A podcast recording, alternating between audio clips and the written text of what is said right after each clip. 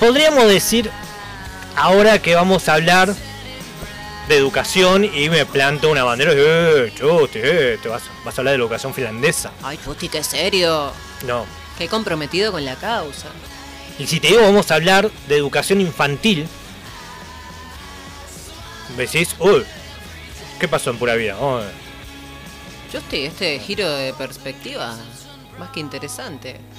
Vamos a hablar de educación infantil, vamos a hablar de títeres, de canciones y de grandes cantantes.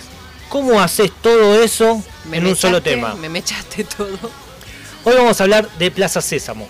Ah, Sin contar películas y especiales, tira un número de cuántos capítulos ha tenido esta, este programa infantil. me mataste. ¿Puedo decir cualquier cosa? Tira cualquier número. ¿Cuántos capítulos? Sí. Mm, 150. Mirá ¿Qué? cómo te mira, Flor. ¿Qué? 150, un programa que marcó la historia de la música mundial, del mundo mundial. Mm, 1150. 4.526, no ibas a llegar nunca más, nunca vas a llegar a no ese se número. movía del 150, señor. Eh, realmente, 400 4.526 capítulos que primero salieron en Estados Unidos, luego salieron en todo el mundo, la verdad se hizo muy masivo. Los personajes fueron creados para un experimento televisivo, suena fuerte, sí, ¿qué pasó acá? Que posicionó la investigación educativa para desarrollar y reducir la brecha, escuchá, de niños de alta y baja ingresos. O se sea, dieron los querían unificar en algún punto, como generar El- ahí. claro, en el programa de televisión lo que se trataba era de enseñar, en cierta manera, apoyar al sistema educativo y tratar de unir a ambos, ¿no? Tanto los eh, los que tenían ingresos bajos y los que tenían ingresos altos. Estamos hablando año 69, año 70. Otro Estados Unidos, otro mundo, por supuesto. Y desde su comienzo el programa quería ser inclusivo, multiétnico y multiinstrumental. Multi, multirítmico, mejor más que instrumental, porque si no rítmico. Tenían que pasar todos los ritmos. Cosa que hoy, en cierta manera, puede ser normal, ¿no? Hoy lo podemos normalizar más, porque es todo mucho más inclusivo. Lo que no es inclusivo es- hasta mal visto, ¿no? Sí. Pero en ese momento, allá en Estados Unidos, estamos hablando de años 70, no era mal visto que no sea inclusivo. Imagínate que en el año 1972 apareció esta señora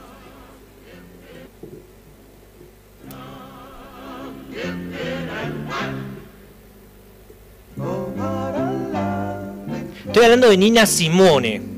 Nina Simone fue la primera que visitó a este programa. Y lo que quiero llevar es no solamente a lo que significó este programa, sino también a la revolución musical. Mirá hasta, hasta qué punto te lo pongo, ¿no? Pero no quiero adelantar. En este, en este programa estaba Nina Simone rodeada de niños y niñas de color negro. Algo que en la televisión, y sobre todo Nina Simone, siendo un referente musical, siendo también negra y siendo mujer, costaba muchísimo y ella peleó muchísimo para ganar su lugar. Que aparezca en televisión rodeada de niños, también fue como el primero decir, epa, ¿qué pasó acá? ¿Qué es lo que quieren estos muchachos? Una referente, sin ninguna duda, de los derechos de la mujer, los afrodescendientes, una luchadora de lo- todos los derechos civiles en sí. Pero en el año 1972, justamente ese mismo año que visitó Nina Simone, se- estos muñecos se ponían al hombro una lucha y cuestiones de visibilizar, ¿no? Era como que fue el primer programa infantil en la cual aparecían eh, niños de todas las razas, ¿no? De todas las edades. Y se escuchaba y fueron y visitaron artistas de todo tipo, cantantes, pero vamos a hablar de algunos, pero por ejemplo, el que estamos escuchando de fondo es Little eh, Richie, Richard, perdón, Little Richard, que era conocidísimo en aquel momento.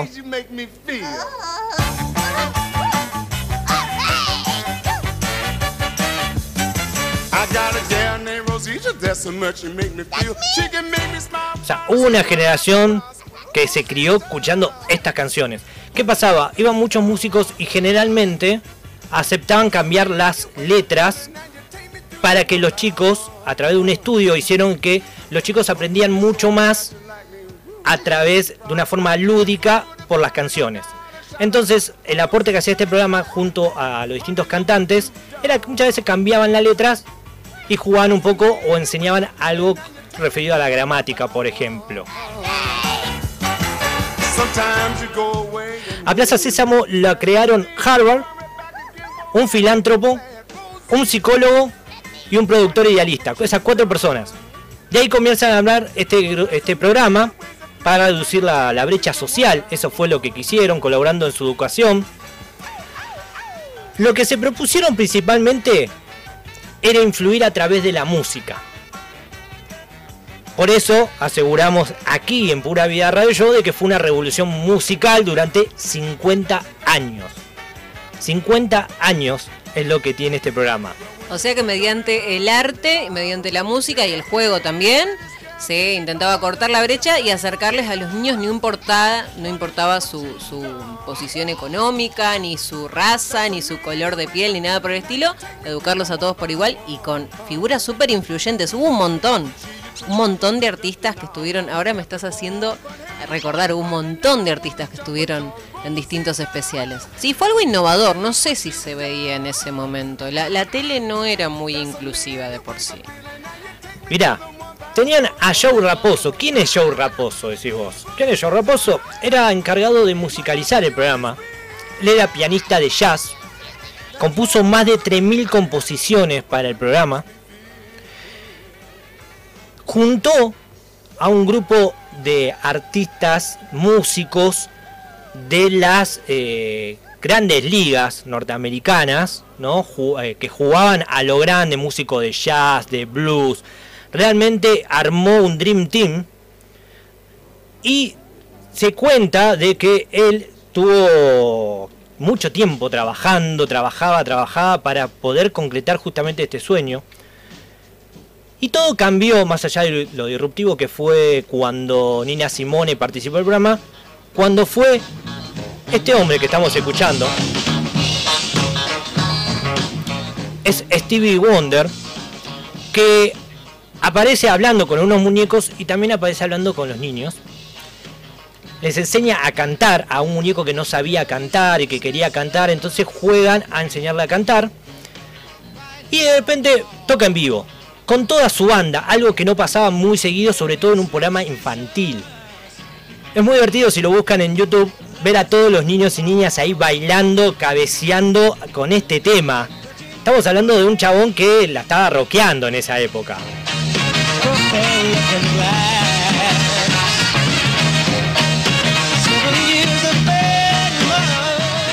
Vos ves a los nenes ahí como festejando, bailando como bailaríamos nosotros. Realmente eh, resulta muy lindo verlo. Pero contextualicemos un poquito en aquellos años. Era poco común y hasta improbable también que un cantante tan famoso vaya a un programa de televisión y sobre todo un programa de pibitos y pibitas. O sea, no era muy común. Faltaron icónicos pero fue tan icónico también este recital de Stevie Wonder que dio ahí en, el programa, que después fueron otros también. Fueron eh, otro que... Que realmente en su momento era muy importante, muy influyente sobre todo, ¿no? Este es Johnny Cash. Él estaba dentro del firmamento musical del momento, como que si fue Johnny Cash. Y era una persona muy difícil Johnny Cash. ¿Pero por qué fue? Porque su hijo miraba el programa. Entonces dijo, ¿cómo no voy a estar? Porque realmente se entendió a qué iba. Y la idea también era del programa es que estos monstruos de la música también sean accesibles, mostrarlos como accesibles, mostrarlos que jugaban, porque hablaban con los muñecos, jugaban, eh, no era solamente que iban a cantar y nada más. Humanizarlos un poco. Exactamente, exactamente. Y había una chica que era habitual prácticamente ya en el programa.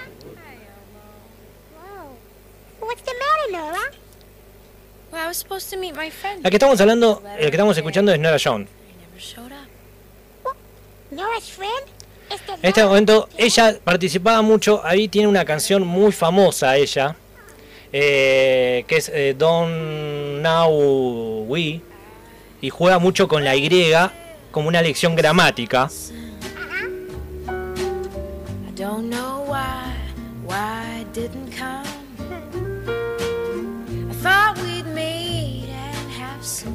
Todo esto, o sea, que estoy tratando de demostrar de que una generación que, mientras nosotros por ahí ah, nos crecimos con eh, el señor televisor o con las canciones de Yuya, hubo un momento en el que había gente que estaba pensando y, y mostraba musicalmente o enseñaban a través de la música con estos tipos de artistas y con este estilo musical, ¿no?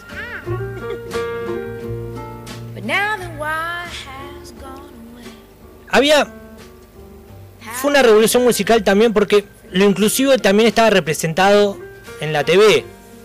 La primera vez que se podía ver dentro de una sociedad heterogénea, ¿no? como es la norteamericana, sentí reflejado en la tele a latinos aprendiendo inglés. Gracias a todo eso a Sesamo Street, que así se llamaba realmente el, el programa. Y esto llevó a un punto en el cual digo, eran todos incluidos los latinos, porque en un momento visitó al programa la señora Celia Cruz. Pero quiero que escuchen la letra, un poquitito de la letra de la canción, y se van a dar cuenta. No es necesario que sepan inglés como lo sé yo.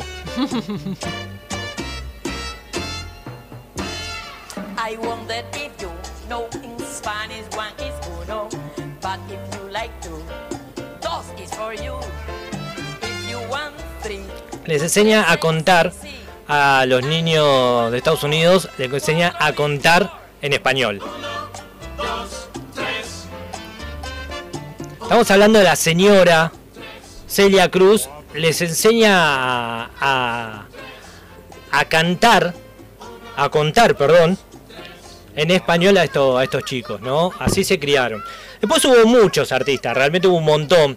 Eh, estoy tratando de buscar acá porque no tengo acá había una banda que accedieron, que era musicalmente son así como los Radiohead, eh, que estoy hablando de los REM, R.E.M. Una banda increíble, muy serio ellos, muy competido con la música. También fueron, accedieron ahí y cambiaron la letra de su canción. Le pusieron a Happy Monster,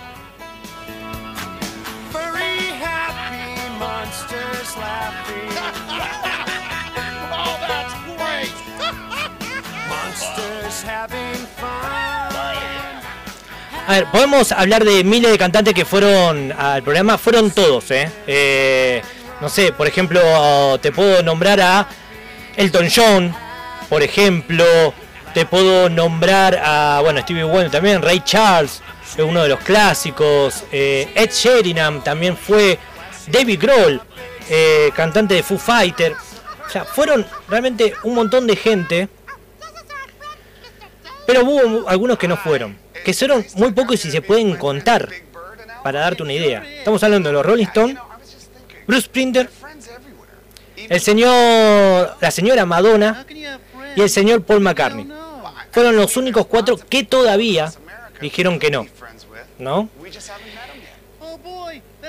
Ray Charles, en su momento, uno de los grandes de la música, fue al programa varias veces, no una vez, fue varias veces, porque dijo que fue muy importante para ver reflejado en la TV a gente de su color de piel. A ese punto de lo que llevó este programa, de que uno trata de eh, entender muchas veces de los prejuicios, ¿viste? A lo que es todo lo que es norteamericano. Pero también entender si, epa, mira vos, hace muy poco hubo un caso de racismo en Estados Unidos Los Muppets, que son la continuación de Plaza Sésamo, siguen estando en HBO.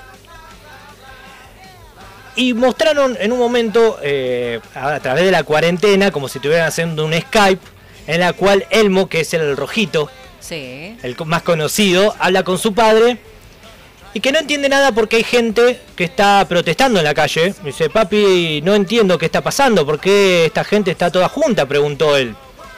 Y el padre le preguntó, ¿o es una protesta? Ah, le pregunta, ¿es una protesta? Entonces dice, ¿qué es una protesta? El padre le contesta, una protesta es cuando las personas se, usen, se unen para mostrar que están molestas y en desacuerdo sobre algo. Que en otros sean conscientes del problema. A través de las protestas, las personas pueden compartir sus sentimientos y trabajar juntas para mejorar las cosas. Hacen letreros como este, y saca un letrero el padre.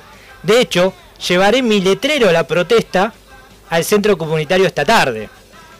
Entonces el nene le pregunta, pero están tristes y molestos, tienen que. tienen todo el derecho a estarlo, Elmo le dice. La gente está molesta porque el racismo es un gran problema en nuestro país. Eh, el racismo es cuando las personas tratan a otras personas injustamente por su aspecto y color de piel. Entonces él empieza a explicar todo.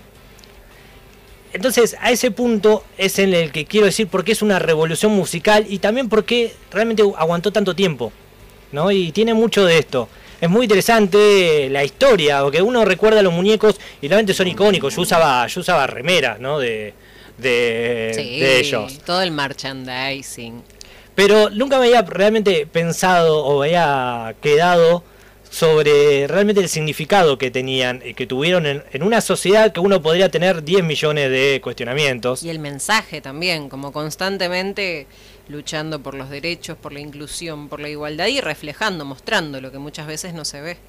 Y digo, qué loco, ¿no? Porque nosotros nos criamos o teníamos una mirada sobre la, lo infantil, ¿no? Medio hasta medio pavote, si querés. Ligado a lo tonto, a lo fácil, a...